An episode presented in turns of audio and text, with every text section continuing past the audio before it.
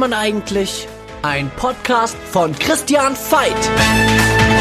Herzlich willkommen zu einer Special-Folge von Wie wird man eigentlich? Ihr wisst ja, normalerweise oder eigentlich ist die Sendung, ähm, die Staffel schon vorbei, aber wir haben heute einen ganz besonderen Gast zu einem ganz besonderen Thema. Ihr habt es euch tatsächlich einige Male gewünscht und zwar ist heute Lea Wagner bei mir. Hi Lea. Hi Chris. Ich freue mich sehr, dass du da bist und heute geht's zum letzten Mal, zum wirklich letzten Mal um das Thema, wie wird man eigentlich Sportmoderatorin?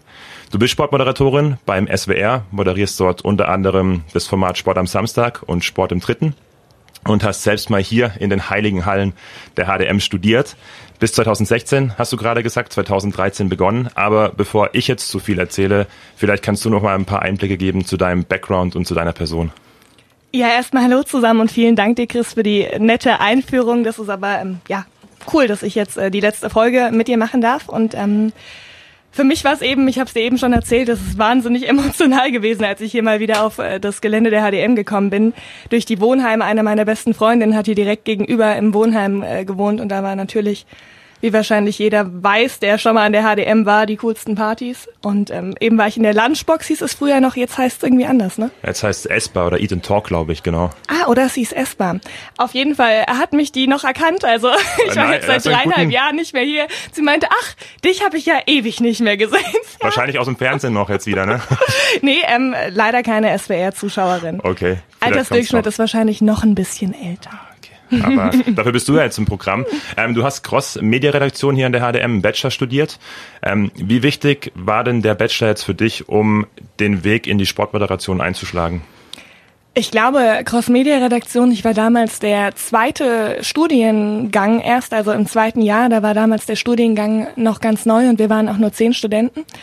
Und ähm, das war eine super Chance, auch mal so ein bisschen näher an gerade Radio. Also wir haben damals auch Horaz gemacht, deshalb ist es umso schöner, dass ich jetzt heute hier mal wieder sitzen darf und ähm, hatten dann auch Seminare, auch damals mit einem SWR-Reporter, der uns so ein bisschen vor der Kamera Handwerk beigebracht hat. Ähm, und ich habe damals dann auch durch äh, das Studium, das hat auch Sendern gut gefallen, ein Praktikum bei der Sportschau bekommen und bin dadurch dann als Werkstudentin beim SWR eingestiegen. Und da hatte Cross-Media-Redaktion auch einen ganz guten Ruf, weil die damals gerade dabei waren, sich so ein bisschen multimedialer aufzustellen. Also nicht mehr nur Fernseh, das ist alles wahnsinnig verwachsen. Also unsere Kollegen in der Sportredaktion, da machen die meisten wirklich Fernseh, machen Radio, machen online. Ähm, wir haben eine Homepage, swr.de Sport, und da haben sie gerade angefangen, das alles groß aufzubauen.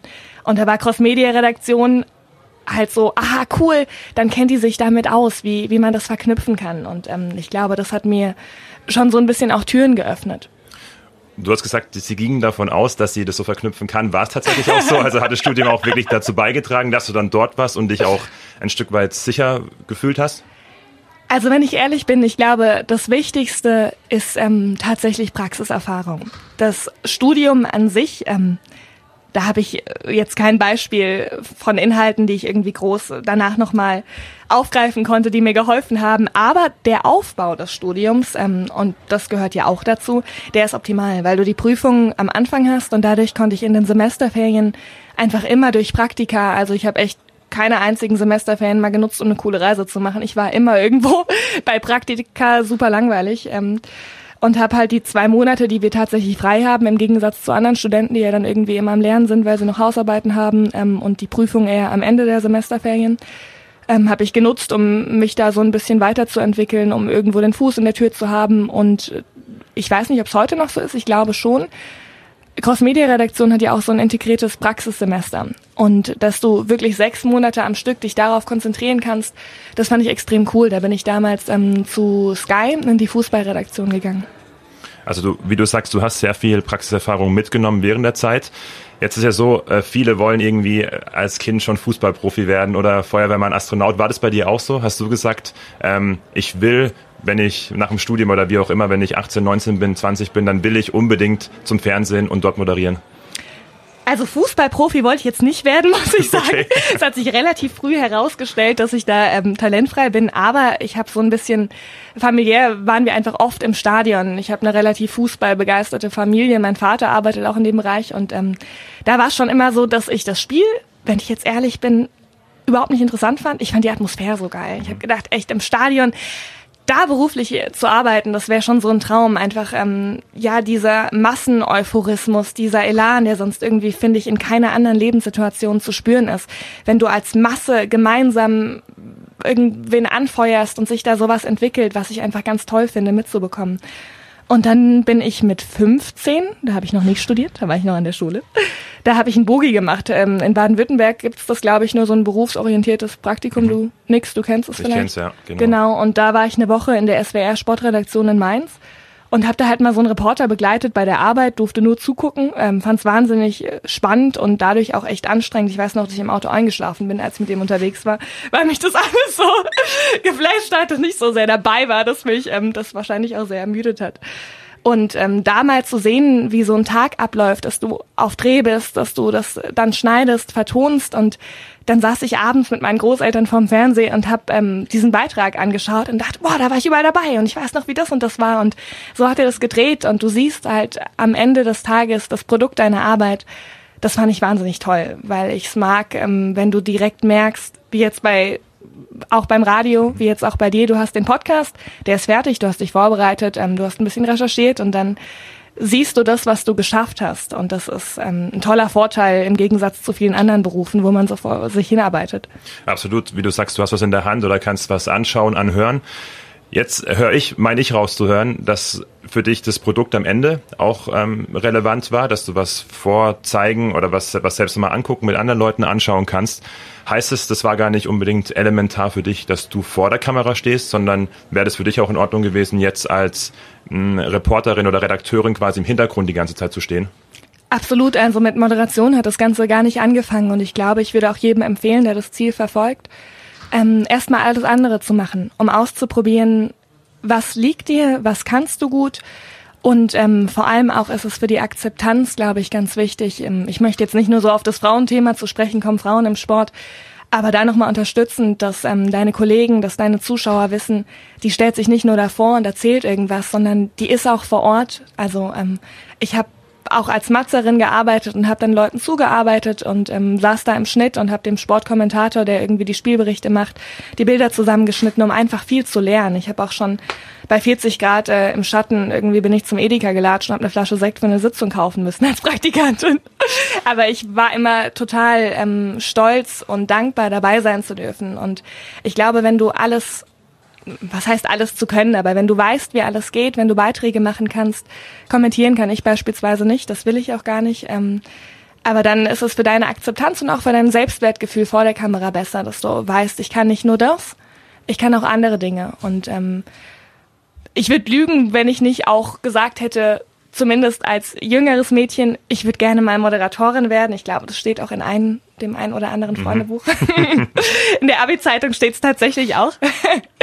ähm, aber also ich wollte nie nur das, also das oder nichts, sondern ähm, mir macht tatsächlich auch heute noch, ich mache ja auch heute noch ähm, gerne Beiträge für die Nachrichten, ähm, für den Sportblog, war jetzt am Samstag erst wieder drehen für die Nachrichten, habe dann einen Beitrag über Fußball, Golf gemacht, habe auch schon Sachen über Rugby, Tennis, Tischtennis, Volleyball, also alle möglichen Sportarten gemacht und das finde ich total cool, weil es einfach nicht so einseitig ist.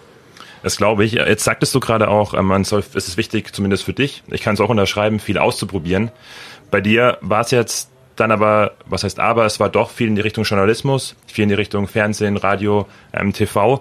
Gab es für dich niemals so einen Moment, jetzt vielleicht auch im Nachhinein, wo du gesagt hättest, oh, ich hätte mal irgendwie in eine Unternehmensberatung oder in ein ganz anderes Feld reinschuppern sollen?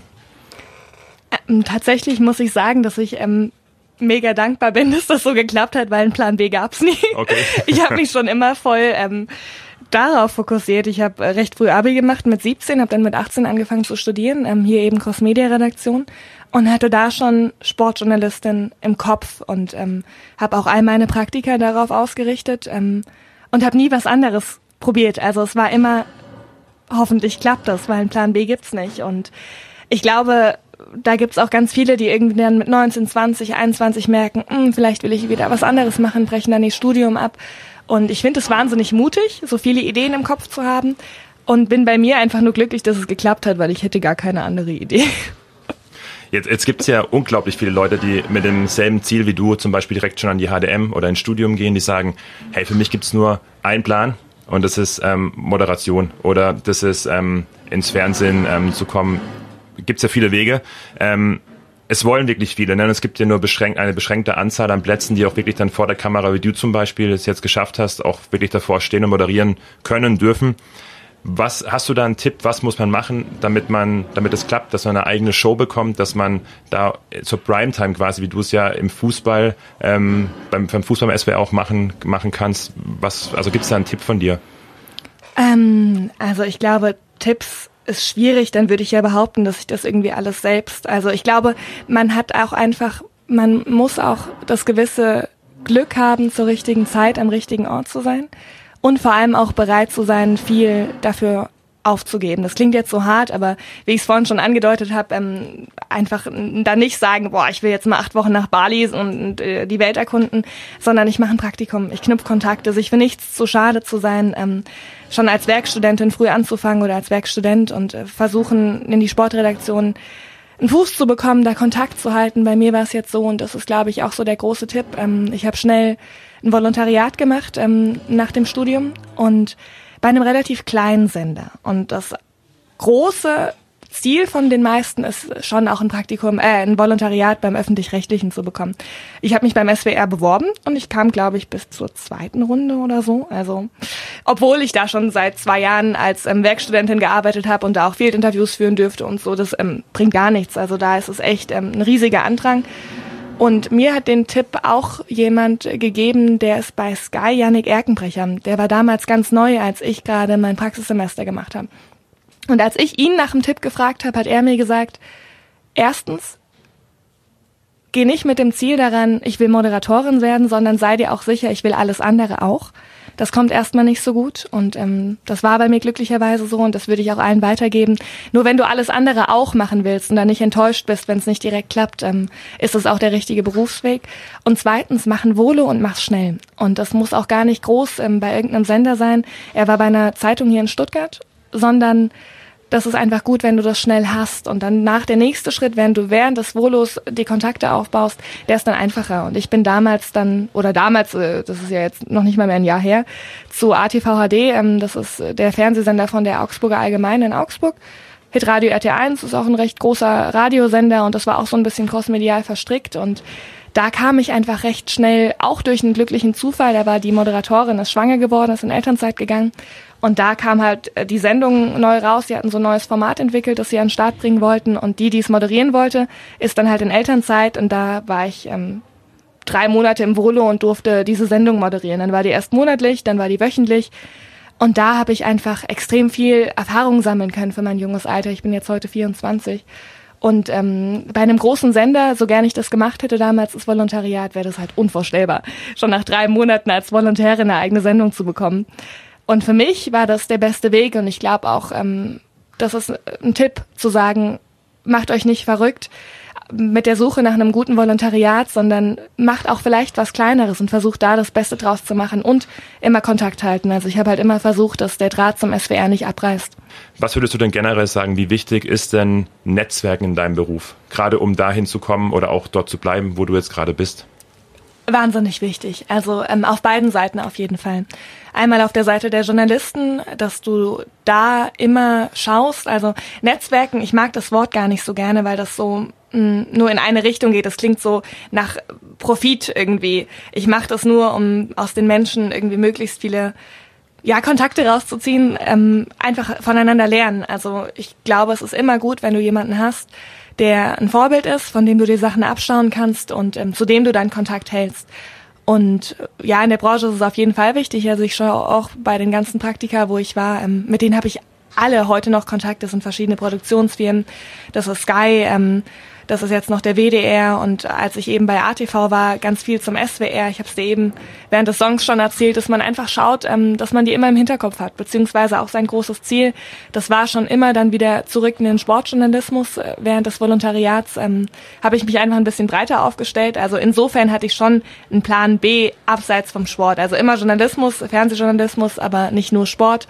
Da habe ich auch viel ähm, Wirtschaft gemacht, Politik und ähm, so eine Heimatsendung war das, die ich moderiert habe. Aber ganz ganz unabhängig davon, dass du einfach immer weißt, wo dein Weg hingehen soll und ähm, den Leuten auch das Gefühl gibst, dass du sie nach wie vor im Kopf hast, also dass du sie nicht vergisst, nur weil du jetzt in einer anderen Stadt bist, so nach dem Motto aus den Augen, aus dem Sinn und habe dann einfach versucht, dem Sportchef immer mal wieder zu schreiben, hey, ähm, ich habe gerade eine neue Sendung, irgendwie Volo-Update, wie geht's euch so? Wenn du Lust hast, klick mal rein und da kam auch immer Feedback ähm, und auch irgendwann so, wow, bist echt immer besser, cool.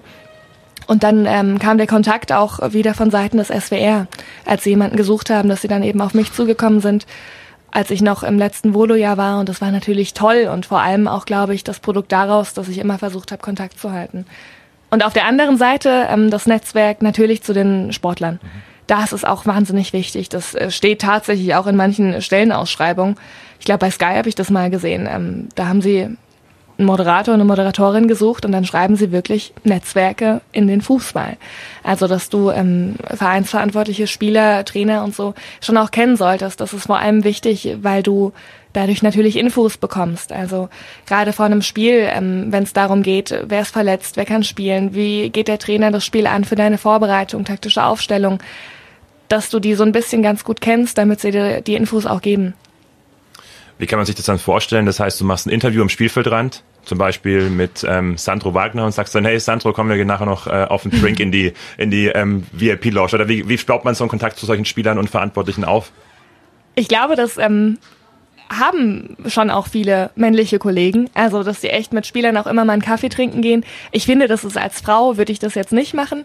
Ähm, das sehen vielleicht andere Kolleginnen anders, aber ich bin da immer so ein bisschen vorsichtig. Ähm, weil das dann vielleicht auch falsch interpretiert werden kann, aber trotzdem äh, Kontakt zu halten, mal zu telefonieren, ähm, zu schreiben, finde ich, ist überhaupt kein Problem und immer noch auf einer professionellen Ebene. Ähm, und ansonsten ist es einfach so, dass du Präsenz zeigst. Jetzt vor meiner ersten Sendung war ich im Stadion, da hatte ich einen VfB-Gesprächsgast, also ich moderiere seit Januar Sport im Dritten.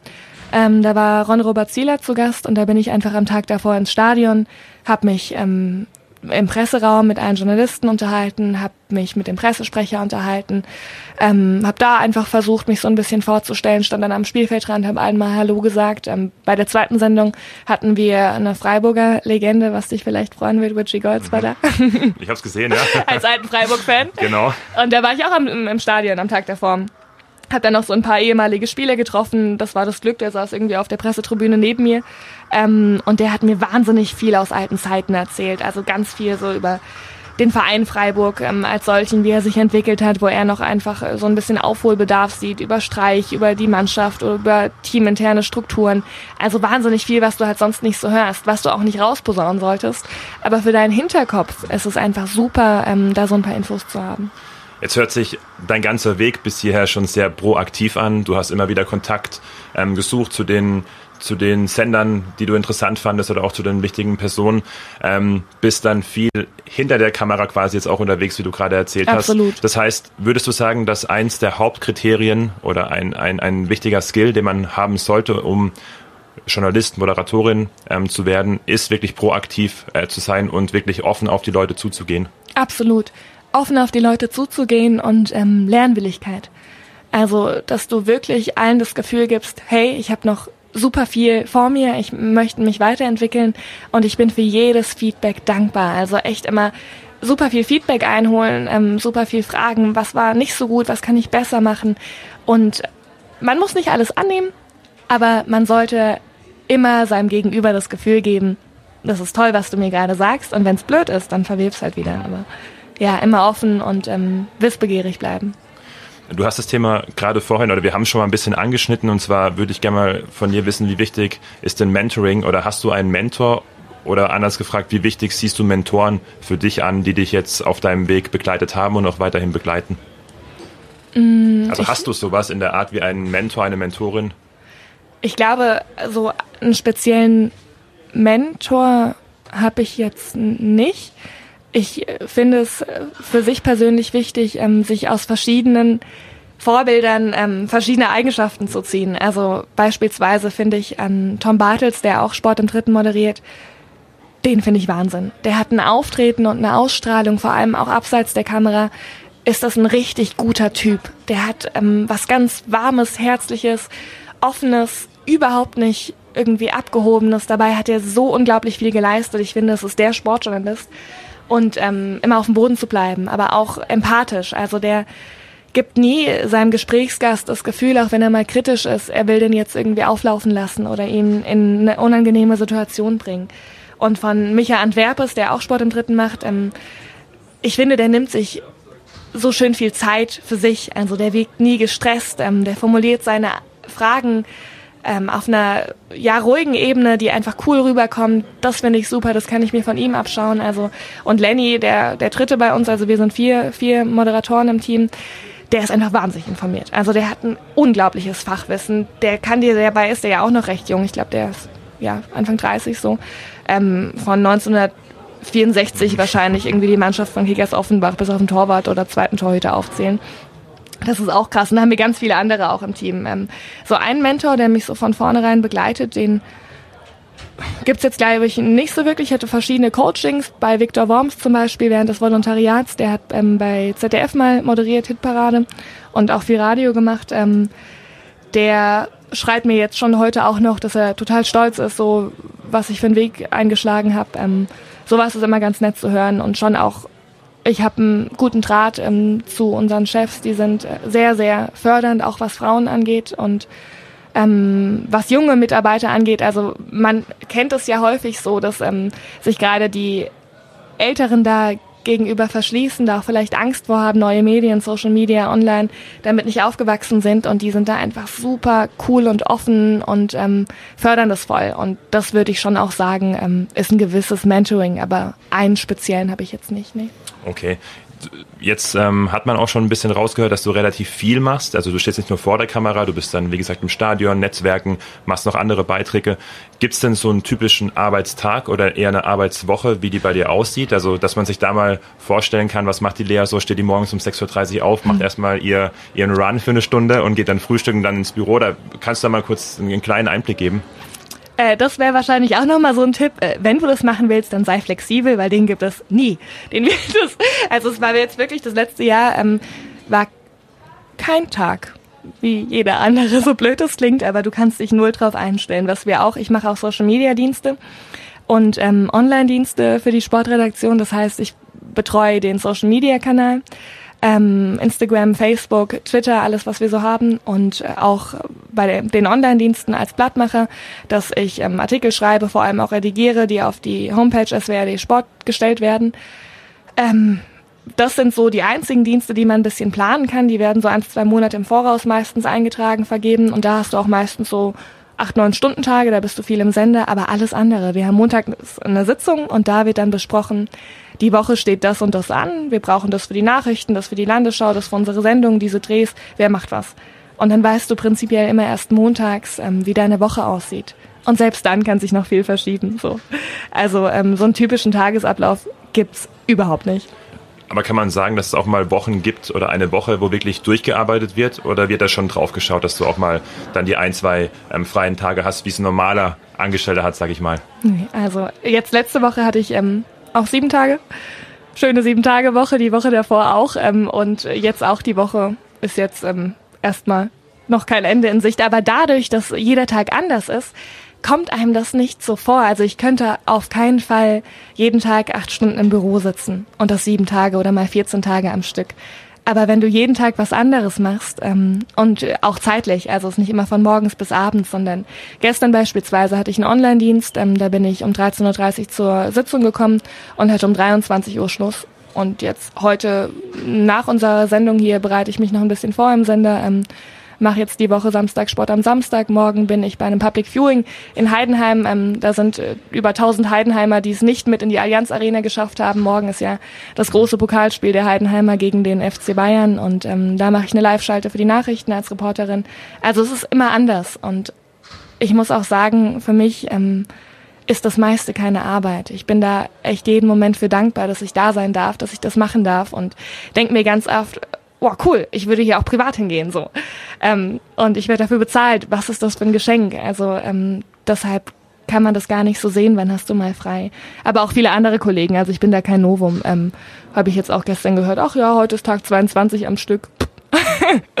also flexibel und ähm, nicht allzu freizeitliebend wäre der nächste Tipp. Ja, schön, dass du noch da bist und noch nicht weggelaufen bist. Heute an deinem freien Tag. Die letzten zehn Minuten sind es. Oh. Das sind die letzten zehn Minuten, ja. Jetzt müssen wir auf die, auf die Tube drücken. Ja, und vor allem musst du sie genießen, wenn das jetzt Mach ich. Ich hoffe, du genießt es auch noch. Ich genieße es auch. Wir hatten ähm, ja schon ein bisschen gesprochen über Netzwerken, Mentoring.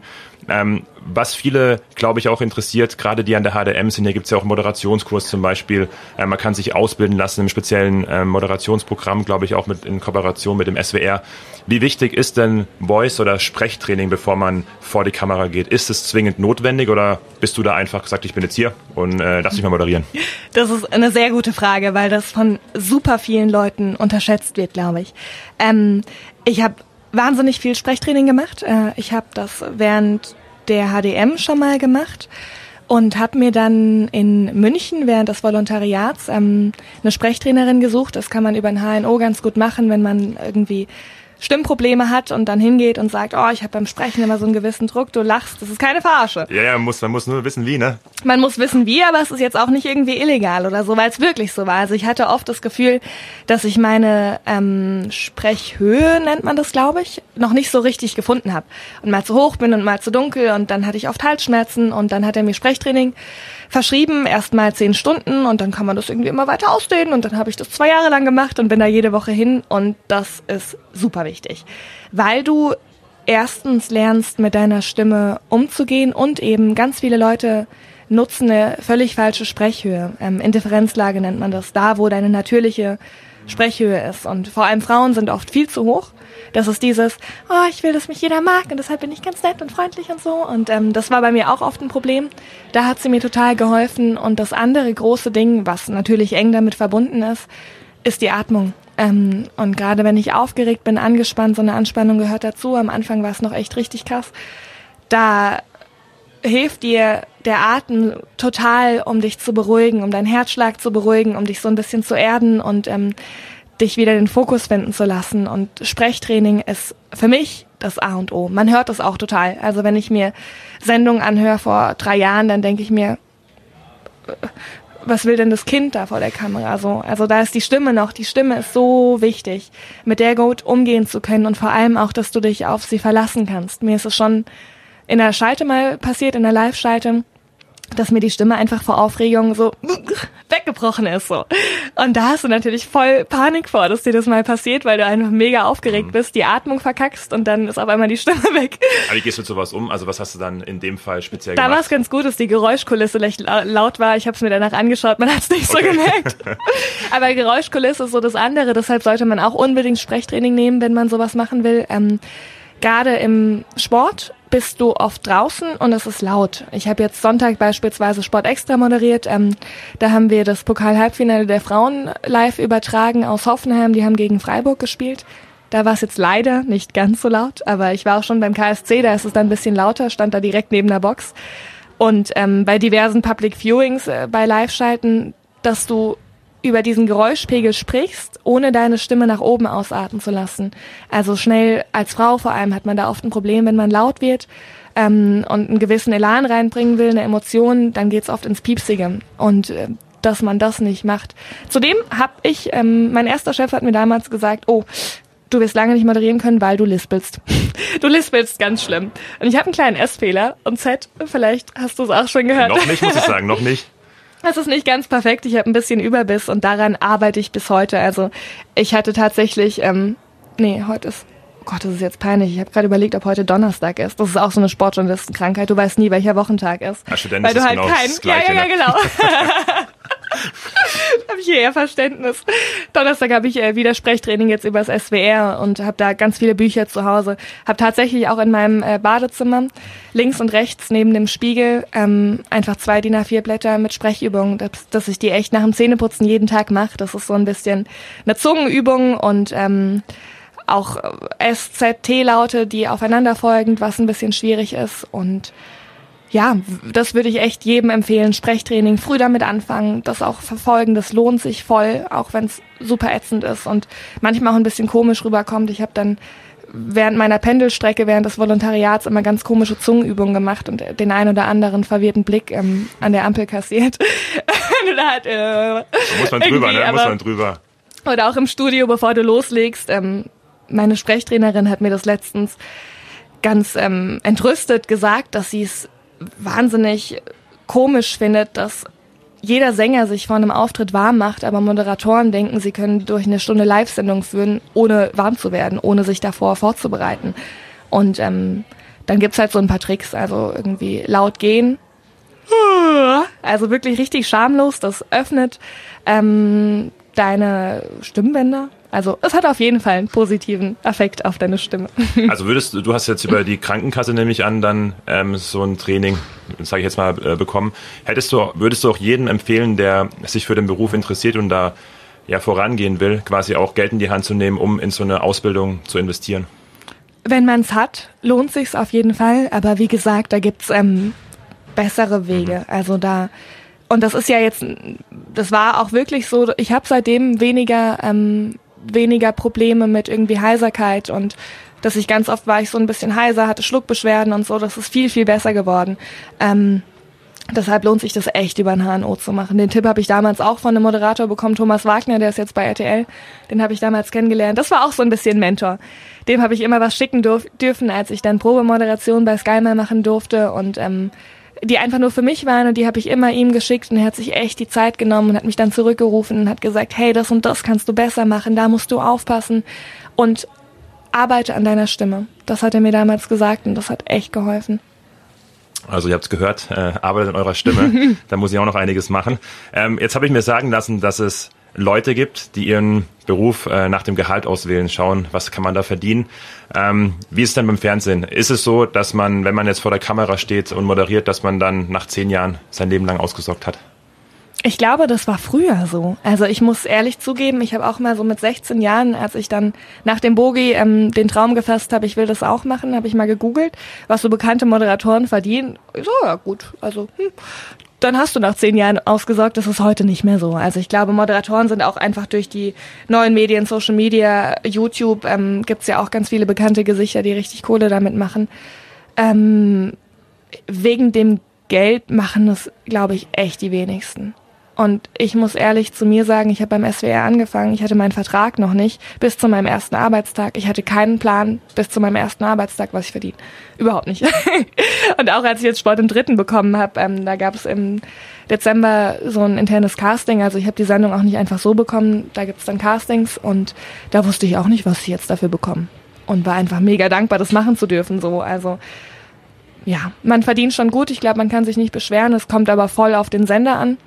Ähm, aber das Häuschen an der Weinsteige habe auch ich noch nicht. Du bist ja auch noch 24, da ist ja, noch ein bisschen, bisschen Zeit. Man muss ja auch noch, darf ja auch noch ein paar Ziele haben, wenn es denn eins ist. Wie, wie sieht's denn bei dir jetzt ähm, in Zukunft aus? Ich meine, du bist 24, du hast jetzt schon deine, deine Sendung, die du wirklich ähm, moderierst. Gibt's da irgendwie ein Ziel, wo du sagst, hey, ich will in fünf Jahren ähm, das Sportstudio beim ZDF zum Beispiel moderieren? Oder hast du da irgendwie so eine Vision, wo du unbedingt hin willst und darauf hinarbeitest?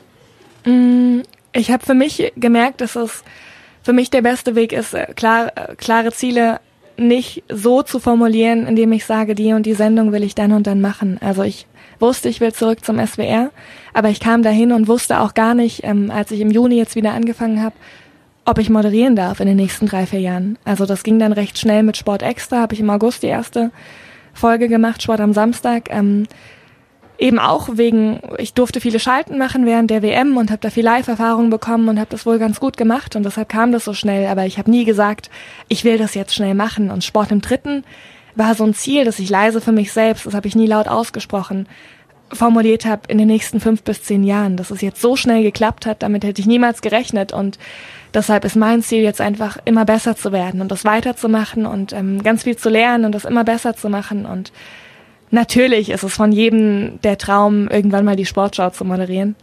Aber in fünf Jahren, also ich bin gerade so glücklich und wenn man so ähm, zufrieden ist, hat man, glaube ich, erstmal gar keine Ziele. Du bist ja jetzt schon sehr ausgelastet, ähm, das zum Schluss noch.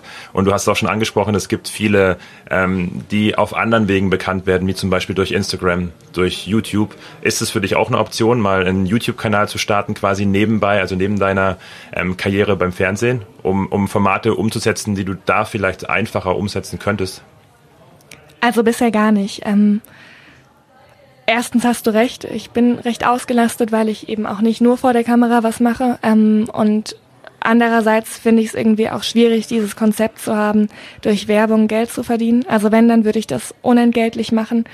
Ich würde auch niemals ähm, irgendein Produkt anpreisen, weil ich dafür echt viel Kohle bekomme, weil ich echt finde, das ist eine krasse Verarsche. Ähm, da gibt es so viele junge Menschen, die dann irgendeine äh, Insta-Girl toll finden, die ist Mitte 20 und da sind Zehnjährige und die flehen dann Mama und Papa an, dass sie genau ähm, diese Creme haben wollen, weil sie die auch hat und das finde ich irgendwie echt doof. Das ist eine blöde Zielgruppe. Kinder kannst du so leicht beeinflussen und das würde ich niemals wollen. Ich bin auch irgendwie, ich habe noch nie ein YouTube-Format angeguckt, ehrlich gesagt. Mein Medienkonsum ist da recht oldschool beziehungsweise Netflix. Aber ähm, das wäre für mich, äh, glaube ich, nichts. Ich stelle gerade fest, dass ich doch ganz gut ähm, auch mal selbst reden kann. Ich dachte immer, mir liegt das, mehr Fragen zu stellen. Und liegt's mir auch auf jeden Fall, aber ich dachte auch immer, ich will niemals kommentieren, da rede ich viel zu viel selbst. Also ich mag es nicht so gerne, wenn ich alleine im Studio bin. Ich mag es immer viel lieber, wenn ich jemanden habe, mit dem ich sprechen kann und dem ich zuhören kann. Da dachte ich schon jetzt so vor der Sendung, wenn ich mal reden soll, wie soll das werden? Aber hat auf jeden Fall gut geklappt. Es gibt jetzt noch einen Teil, auf den freue ich mich immer am allermeisten, denn der wird allen Gästen ähm, zuteil. Und zwar sind es sechs kurze Fragen, Aussagen, die ich dich bitten würde, kurz zu vervollständigen oder zu beantworten. Bist du bereit? Ich hoff's. Ich bin stolz auf. Meine Familie. Äh, glücklich macht mich. Sonne, Strand und Skifahren. Das Schönste an meinem Job ist die Vielfältigkeit. Das größte Hindernis, das ich beruflich bisher überwinden musste. Hm.